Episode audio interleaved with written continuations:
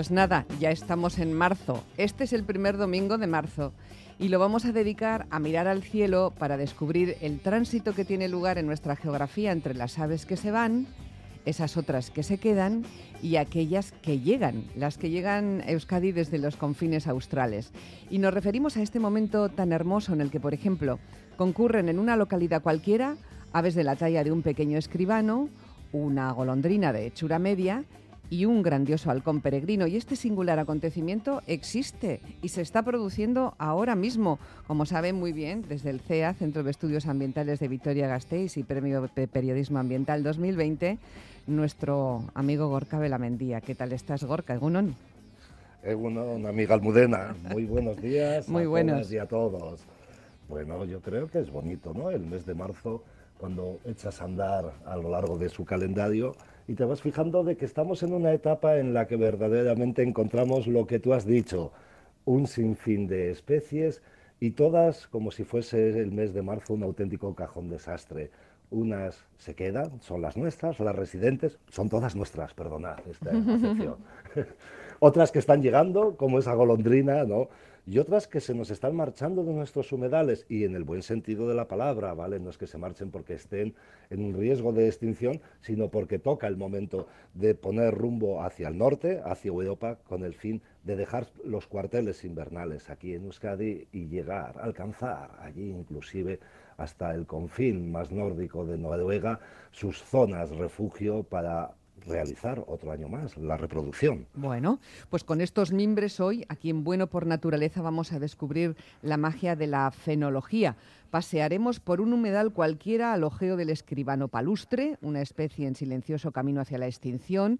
También vamos a inspeccionar nuestros pueblos, atisbando las primeras golondrinas y encaramándonos a los cortados de la costa rocosa cantábrica, avizoraremos, acecharemos al halcón peregrino en su sonoro baile de celo. Así que empezamos adentrándonos en un humedal invernal. ¿Qué es eso? Mira, ya está sonando el humedal por ahí de fondo. Ah, qué bonito, por favor. ¿Qué es la fenología, Gorka? Qué chulo, lo encanto que nos metes, los sonidos que nos pones. ¿Qué es la fenología? Que hemos hablado ya de ella. Bueno, yo te diría que simplemente es una ciencia, y es una ciencia aunque solamente esté eh, fundamentada en la descripción, en la observación. Y como ciencia que es, por lo que hace es estudiar, y en este caso, los eventos naturales, esos fenómenos biológicos que año tras año se repiten, es decir, que son recurrentes, Almudena, y están fundamentados sobre todo por el clima. Es decir, cuando hablamos de fenología se me ocurren ejemplos muchísimos porque desde Atadia hemos organizado mil y un casos, mil y una actividad, actividades relacionadas con la fenología como pudiera ser con la floración, con la fructificación de las plantas, con la aparición de, de, los primeros insectos o incluso con la llegada o partida, como estamos diciendo en el día de hoy, de las aves migratorias. Y al final, Almudena, pues son sucesos que ocurren año tras año, y que su estudio pues, nos puede aportar información, y te diría interesantísima, una información muy relevante, ¿eh? para, yo qué sé, pues para gestionar zonas húmedas, para la gestión de zonas cultivadas también, para entrar en detalles de la biología de determinadas especies o incluso sobre, sobre, sobre procesos como es el propio eh, cambio climático. Sí. Bueno, pues entonces igual nos conviene tener unas breves reseñas, breves reseñas históricas de las observaciones fenológicas, ¿no? Qué bueno. Y es que ya no solamente históricas, sino fíjate que el propio refranero, esa sabiduría popular, ese refranero atesorado durante decenios, nos lleva a hablar de la propia fenología, porque por enero florece el romero, ¿no? El que decíamos el mes pasado, ¿te acuerdas, Almudena, de por San Blas? La cigüeña verás, ¿no? Sí. Ay, ¿estás malito, Gorka? No, no, justo ha sido a la mañana, ¿no? Que se me ha quedado ahí un poco la voz. El atasco, el atasco. Pero estamos, sí, en marcha. Y te iba a decir otro, porque siempre me hace mucha gracia ese de la abeja y la oveja. En abril dejan la pelleja. Bueno, sí, es verdad. no es que sean, como tú me preguntabas, reseñas históricas, pero creo que al final son una muestra inequívoca ¿no? de esa sincronía que había antes entre los seres vivos, la gente de los pueblos y el medio y las condiciones en las que se vivía. Efectivamente. Pero, yo creo que bonitos eh, recuerdos históricos de uno haber leído anteriormente, pues es que siempre me retrotraen al Japón, a la zona de Asia, ¿no? donde pues es que llevan siglos, porque creo que llevaban desde el siglo VIII anotando cuándo empezaba la floración del cerezo, del melocotonero. Y eso hace que verdaderamente sean ellos los principales precursores ¿no? de la fenología de anotar en una agenda el, calendario, el día en que comienza la floración. Claro, y luego nos dejan los bellísimos haikus de observación de la naturaleza, ¿no? Que son, una maravilla, una maravilla. Efectivamente. Eso, entonces, poesía fenológica. Yo creo que sí, que en definitiva no es más que esa tradición que ellos han tenido de saber, ¿no? plasmar, trasladarnos, traducir el sentir de la naturaleza a través de esos haikus, como bien dices. Y me decías también que, hay que distinguir, y que este es un ejercicio que me parece muy interesante, eh, en los osos o en las marmotas, ese ejercicio de pasar el invierno, que quiere decir hibernar, no invernar, que lo decimos mal a menudo, a menudo, ¿verdad? Sí, muchas veces oyes, ¿no? De cómo los osos... Invernan. invernan, ¿no? Y bueno, pues sí, efectivamente, pasan el invierno, ¿no? Lo que pasa que sería mucho más correcto decir hibernan. Aunque, te voy a decir la verdad, resulta que el desarrollo de la ciencia nos dice que verdaderamente cuando hablamos de hibernación, ¿no?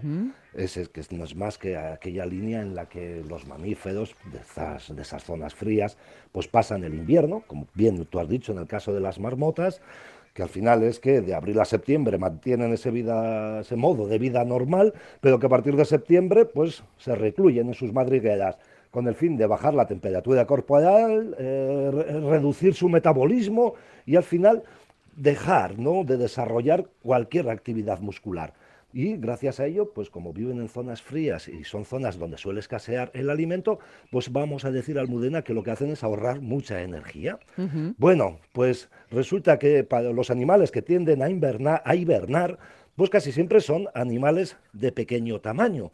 Y esta afirmación seguramente que nos choque a todos y a todas, pues todos tenemos en la cabeza a, los, osos. es verdad. Eso es, que son animales de gran tamaño, ¿no? Y lo cierto es que en contra de esta creencia popular almudena, yo te diría que los osos técnicamente no hibernan, aunque pudiera pues, parecerlo. Entonces, ¿qué hacen?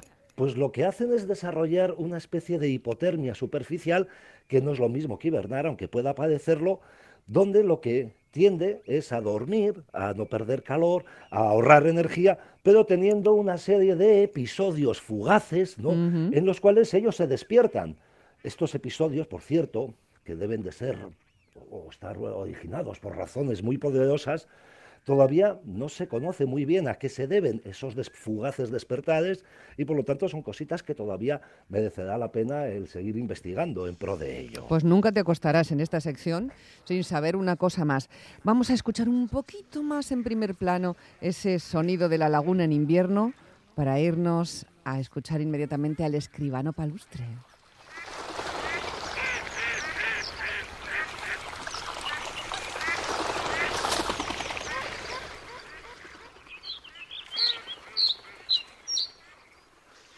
Ya nos hemos adentrado por una de las orillas del humedal y está ahí el, cantando el escribano. qué cosa, escuchémoslo porque merece la pena. Sí. Qué sonido más delicado. Muy bonito. Oh, ahí tienes Almudena, una de esas aves ibéricas más vinculadas a los humedales. Un ave que verdaderamente está sufriendo un gran mal el ¿Ah, mal, sí? el mal de la conservación de estos hábitats tan amenazados, de los que ya ha desaparecido entre el 65 y el 75% de ellos, o por lo menos de su superficie original y en un periodo que, bueno, pues más o menos, iba a decir corto o largo, no sabría con qué quedarme, dos siglos, ¿no? En 200 años perder el 75%, pues si no ponemos freno a ello, verdaderamente va a hacer que este ave que estáis escuchando, el escribano palustre, desaparezca por completo de nuestro territorio. Sí, porque si no tienen la casa donde vivir, ¿dónde van a hacerlo? En ninguna parte.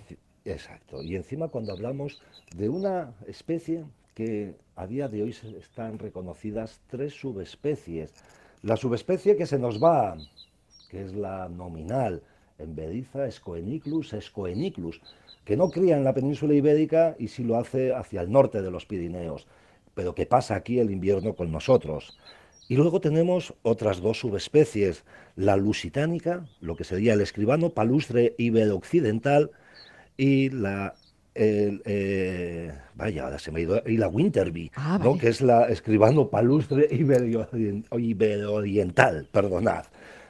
¿No? Bueno, pues estas dos, sabes, Almudena, que están a puntito de, de irse, o sea, que realmente estamos teniendo una debacle en las poblaciones de estas dos subespecies. Les está yendo muy mal, caminan silenciosamente, podríamos decir, hacia su desaparición. Y esto es debido a que conocemos los datos de las poblaciones que en estos momentos están puntualmente localizadas, además en muy poquitos humedales. Para que os hagáis una idea, Almudena, los últimos estudios nos están arrojando unas poblaciones limitadas, yo te diría, a apenas a dos áreas de unos 10 kilómetros cuadrados.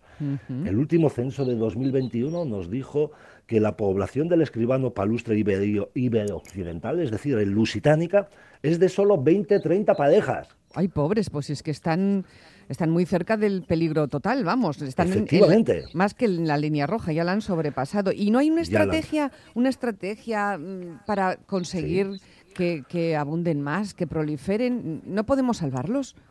Pues hay que salvarlos, hay que salvarlos porque esta es la que verdaderamente más nos llama la atención, porque de la otra es que solamente quedan también entre unas 230, 240 parejas, y por lo tanto, según estas cifras que os acabo de dar, el escribano palustre hay que ponerlo en marcha con el fin de que no siga desapareciendo. ¿Sabes que ha desaparecido de Euskadi? Al final, de todo lo que es la franja cantábrica, tanto Cantabria, Asturias, Euskadi, pues se ha ido y solamente queda en Galicia. Y por eso necesitamos ¿no? poner en marcha este, esa estrategia, ese plan, que lo que nos haga pues es al final empezar a, saber, a parar, ¿no? a, disminuir esa, esa degradación de los humedales, a recuperar su hábitat. Y yo creo que habría que trabajar además en dos líneas, ¿no?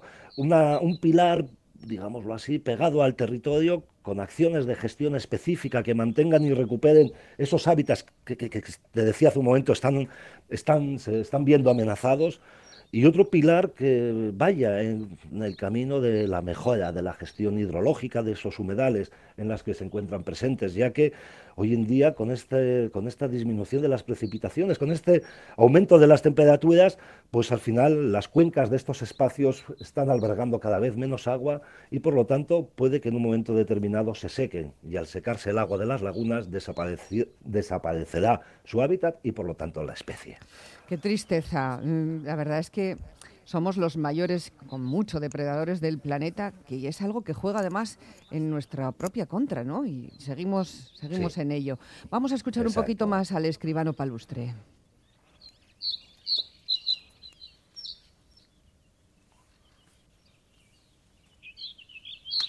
Y ahora llega la golondrina, que no sé si es palustre o no. ¿Es palustre la golondrina?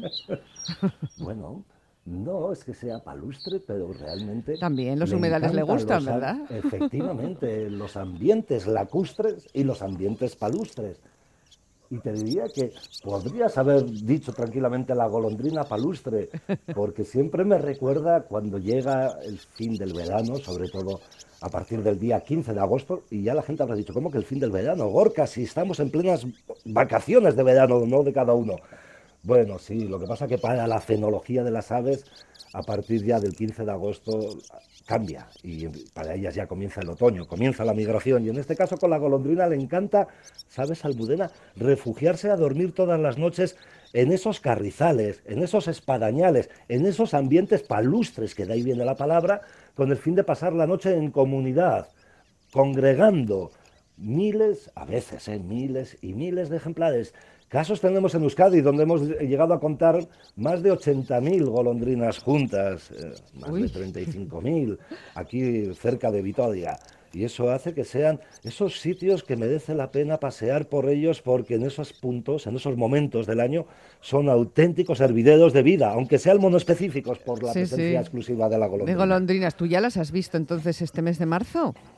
Sí, ya han empezado a verse en nuestros pueblos. A ver, si nuestros, a ver si nuestros oyentes las han visto también. Tienen aquí el 688-840-840, que es nuestro WhatsApp, para dejar notas de voz o, o, para escribirnos cualquier mensaje o mandar incluso fotografías si ellos quieren. A ver si las han visto también y nos dicen dónde, dónde y cuándo. ¿Se han adelantado respecto a, a otros años?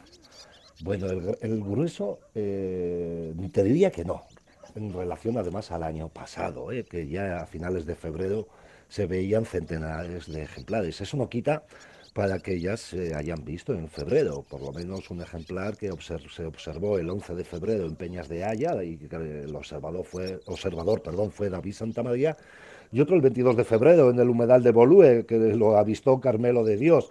Bueno, ya a partir del 28 de febrero las cosas han ido aumentando y hoy es el día en que podemos estar ya viendo golondrinas a lo largo del embalse de Ullibarrigamboa e inclusive en la costa. Pero no, no se han adelantado, es más, yo creo que se han visto frenadas por este frente frío que hemos tenido a finales de febrero, que la gente dirá finales, Gorka, todo el mes casi, ¿no? No, sobre todo el de finales de febrero es el que habrá retenido las poblaciones en la parte sur peninsular, ¿eh? que ya han llegado a la península y eso lo sabemos debido a que hay una red fenológica muy bonita que me encantaría que todo el mundo os metierais en ellas, que es aves y fenología, aves y clima la, de la Sociedad Española de Ornitología, la cual vais a conseguir ir anotando y viendo el avance de la golondrina a lo largo de todo el arco mediterráneo. Muy bien, pues habrá que teclearlo, meterse ahí y saber más cosas acerca de, las golondrinas y de este canto que tú lo describes como entre rasgado y melodioso. Me gusta mucho esa, esa descripción porque es muy acertada. ¿Te parece? Sí. Yo creo que sí, ¿no? Al final el sonido de este ave, es que lo leí hace un tiempo, ¿no?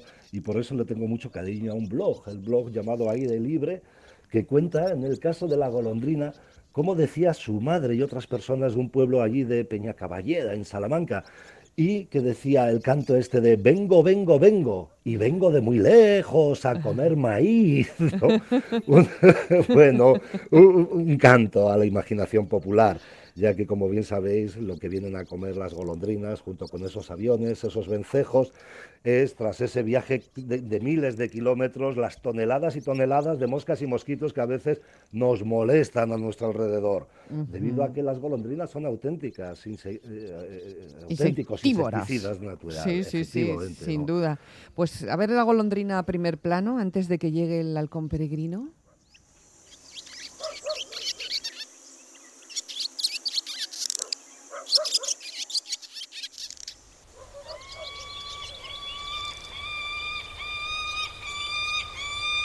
Es muy, la verdad es que es muy emocionante escucharlo con esta claridad. Estos sonidos nos los proporciona todos Gorka, ¿eh? O sea que Gorka está ahí al loro. Mira, está, ya viene bien esa expresión, estar al loro.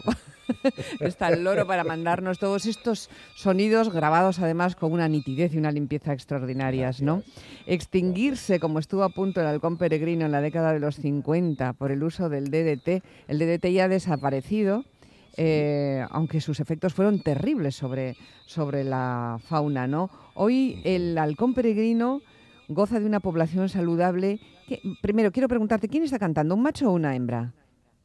Bueno, en este caso es un macho. Vale. Y te iba a decir que este mismo sonido estamos ahora disfrutando de él. Porque ya os dije, además, en una pregunta que me lanzaste hace 15 días o 21, yo no me acuerdo bien, de qué podíamos saber que estaba llegando la primavera. Yo te dije por el canto del halcón del peregrino. Halcón, del halcón peregrino, es verdad. Y es que ayer mismo, la tarde, Almudena estaba junto con mi compañero y amigo Antón de Santa María observando eh, una pareja de halcón peregrino, realizando ese censo ¿no? que año tras año venimos para controlar, realizando para controlar las parejas.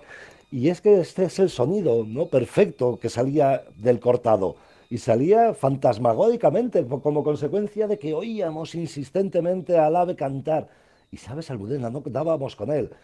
telescopio para arriba, para abajo, prismáticos al ristre, mira para un lado, mira para el otro, el sonido viene de la derecha, no, viene un poco de enfrente, ¿dónde estás? Y 25 minutos después conseguimos dar con el ejemplar posado en la rama de una encina en lo alto del cortado, pero que perfectamente pasaba camuflado debido a una resquebrajadura que había por detrás y al estar de medio lado parecía toda una entremezcla del fondo oscuro no de la no, sabías, no sabías bien si era o no era. ¿no? El halcón peregrino es, es, es muy grande, es un ave grande. Sí, sí es una ave grande, tener en cuenta que vendrá a tener entre los 35 y los 45 centímetros, de tal manera que estamos hablando de una ave que se ve. Claro, lo que pasa es que cuando tienes un cortado de un kilómetro de longitud y 150 metros de alto, pues la cosa se, se pone difícil, a pesar de esa estatura que viene a tener el halcón. Pero bueno, la insistencia hace que consigas al final verlo. Y se ven muy bien, o sea, este año nos está resultando difícil, pero es que hay años en los que en menos de tres minutos has detectado a los dos ejemplares como consecuencia de que están posados en el filo del cortado y por lo tanto recortan su silueta eh, trasluz ¿no? del cielo y rápidamente das con ellos. Bueno, pues este año no sé si por el frío y entonces engordan su plumaje y pierden por completo esa conformación morfológica hace que nos esté costando un poquito. Pero bueno, ahí estamos para conseguirse sacar adelante esos territorios ¿no? y que podamos darle a la Diputación el número de parejas que tenemos aquí en el entorno del territorio de Álava o de Euskadi. Y fíjate, Gorka, que, que contando a nuestros oyentes que estuvo a punto el halcón peregrino en la década de los 50 de desaparecer, hemos dicho que fue por culpa del, DDT, que imagino que envenenaba las presas que ellos comían y por lo tanto ellos morían también, ¿no? Y, sin embargo se ha recuperado la población, o sea que sí se puede, podemos hacer cosas, podemos revertir situaciones que parecían estar abocadas al desastre total. Yo creo que sí, al final esos problemas que antaño hubo, pues eh, parte de ellos se han ido eliminando. Hombre, pues sigue quedando, ¿no? El tema de la problemática que sufre hoy en día el halcón con el tema de la contaminación con eh, biocidas, agrícolas. u otros contaminantes que se acumulan en sus presas, ¿no? provocándoles pues, cierta esterilidad o afecciones a distintos órganos o incluso en ocasiones la muerte, como bien decías antes, como consecuencia del DDT. Yo creo que han sido ya años en los que se ha pasado, se ha dejado a un lado el espolio de nidos, que fue una de esas grandes amenazas para esta especie y que por lo tanto pues a día de hoy pues no, no, no, bueno es que no entra no en el Boademec un personal de uno pero tampoco yo creo que las leyes han hecho y han apretado bastante para que todas estas personas que se dedican a la cetrería pues tengan sus canales para conseguir las aves.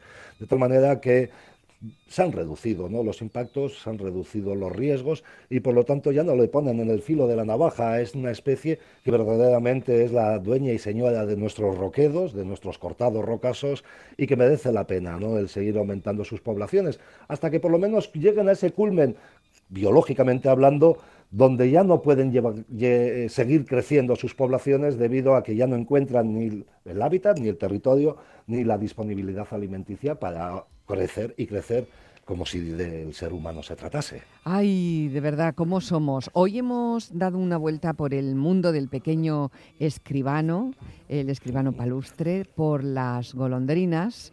Una golondrina decía Gorka de Hechura Media y el grandioso Halcón Peregrino. Y nuestros oyentes han escrito cosas, yo creo que algunos comentarios sí que les vas a hacer, fíjate, porque hay algunas cosas que a mí aquí mmm, digo, uy, esto no sé si está bien, pero se lo tengo que preguntar a Gorka. Por ejemplo, en el audio nos dicen, este año a primeros de febrero ya había golondrinas, pero luego desaparecieron y ahora otra vez se vuelven a ver. Están hablándonos del audio. Nos dan los buenos y frescos días, porque es verdad que hoy ha amanecido frío, frío. Amanecido fresco, Muy frío sí. Y hemos visto a las golondrinas la semana pasada en Sevilla, en un gran espectáculo, a pesar del frío que hacía. Y nos mandan Maribí y Lourdes desde Irún un saludo caluroso, yo creo, y así lo recibo pese al, pese al frío de la jornada. Eh, qué bonitas son las golondrinas y sus vuelos. Y dice este comunicante, dice... Las he visto en Buenos Aires en un piso 19 y tirábamos unos papelitos diminutos para ver cómo iban en picada a cogerlos. Y esto de los papelitos no sé yo si está bien, porque igual se los comían las golondrinas y no les hacen ningún, ningún favor. Bueno, Yo te diría que seguramente más que golondrinas fuesen aviones, aviones comunes, en este caso la especie que tenemos en Sudamérica, en la parte de Buenos Aires, como ha dicho, de Argentina, debido a que al avión común sí que le encanta, y, yo lo he hecho, perdonad, ¿no? El lanzar, no, guata, algodón en esos cortados que es lo que ellas rápidamente van a coger para el, nido. de meterlo al nido, exacto, de ah, trasladarlo al nido y generar esa zona de confort, esa zona caliente, esa zona cómoda el salón en el interior de esas tazas de barro que ellas construyen. Claro, vale, vale, vale. Mira, muy buena esa aclaración.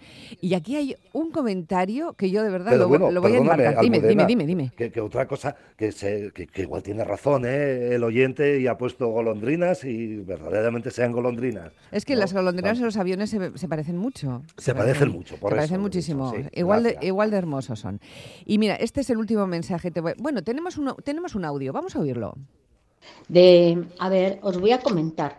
Eh, nosotros teníamos una casa en la provincia de Burgos y teníamos con lo que era al lado del tejado como cuatro nidos de golondrina que las hacían eh, pico a pico con el, el barro y luego por la mañana, cuando te despertabas, empezaban a salir golondrinas, golondrinas. Yo no sé cómo pueden estar tantas golondrinas en tan poco sitio, pero la verdad que era majestuoso oírlas, oírlas cómo cantaban. O sea, y mi aita, es más, esos... Eh, esos nidos de golondrina no se podían tocar porque decían que traía muy mala suerte. Es verdad, lo de la mala suerte también lo he oído yo. Matar a una golondrina es hacerle daño a Dios, se decía directamente. Que bonito, es verdad que, que, caben muchas golondrinas en un nido pequeño. sí, sí, sí, sí. Y esa misma impresión que la oyente ha tenido la hemos tenido mucha gente cuando en un momento dado empiezan a salir la cantidad ¿no? de, colondrinas que empiezan a salir, como consecuencia de que si sacan entre cuatro y cinco pollos cada uno de los nidos y a la noche van a dormir los adultos, estás viendo siete ejemplares, que en el caso de que tengas cinco nidos son 35 aves las que van a ir saliendo. Y respecto a lo que has dicho, Claro, recordad que la bueno, la, la, la, eh, mitología cristiana, sí, en este caso, sí, sí, por eso, pero me he comido lo de mitología porque por que queda mal, ¿no? Eh, fue la golondrina quien quitó las espinas de la cabeza de Jesucristo estando en la cruz y por eso tienen ese collar, esa mancha roja debajo del pico tan característica. Muy bien. Así que es normal lo que tú has comentado hace un momento. Y una última, una última cosa que no me resisto a comentar porque no sé, eh, a ver si averiguo el nombre de quien lo ha mandado eh, Peitoplinchi, así, Peitoplensi, así nos firma, bueno, yo lo digo, ¿eh? ¿eh? este mensaje. Hace 15 minutos he visto desde mi balcón a una gaviota abalanzarse sobre una gallineta. La pobre gallineta se ha hundido en el agua y al poco tiempo ha salido aparentemente ilesa. La gaviota no ha vuelto a ir a por ella. Y atención que aquí viene lo más divertido o, interesante o no lo sé cómo llamarlo de, esta, de esta exhibición que nos ha hecho nuestro oyente. ¿Qué ha sido eso? Gorka, ¿un intento de caza o simple macarrismo? ¿Pueden ser macarras las gaviotas? Son muy macarras, son muy macarras las gaviotas.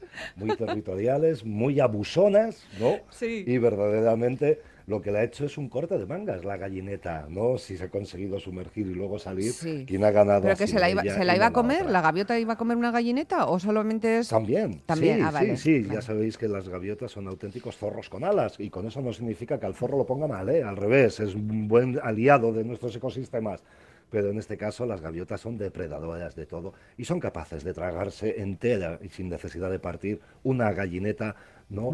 Abriendo bien el pico cual boa, ¿no? Fuese y por lo tanto introduciendo todo el ejemplar en su interior. Así que imaginados ¿no? lo que Qué barbaridad de cantidad de mensajes cómo dejan las golondrinas, dicen por aquí las fachadas de las casas, aquí hay, hay una persona que no le gusta. Hablaremos un día de ello. Vale, es verdad que cada vez hay menos pajarillos pequeños y te mandaré, te, te, daré eh, información sobre todas estas llamadas. Un asiduo oyente con los cinco sentidos, me llama la atención no ver tantas amonamantagorris, mariquitas, ¿qué pasa con ellas? Tendrá que ver la fumigación en el campo, en Abidjan, en Costa de Marfil, cuelgan de los árboles de la ciudad murciélagos tan grandes como gatos. Eh, eran golondrinas las de Buenos Aires porque tenían la cola partida y fue un espectáculo precioso. otra persona ha visto un Milano rojo en sus campas y dice que nunca había visto un mirugorría y que está, bueno, pues imagino que contenta, ¿no? Muy contento por haberlo visto. Bueno, muy bonito, muy bonito. Ya no me cabe, no caben más llamadas aquí, no me caben más en este espacio, pero la próxima semana habrá más. Ya saben que la naturaleza nos sirve para desayunar muy a gusto. Los domingos en Más que Palabras, con Gorka Belamendía. Beso gordo. Hasta luego, Gorka. Lo mismo, agur, cuídense. Agur. agur.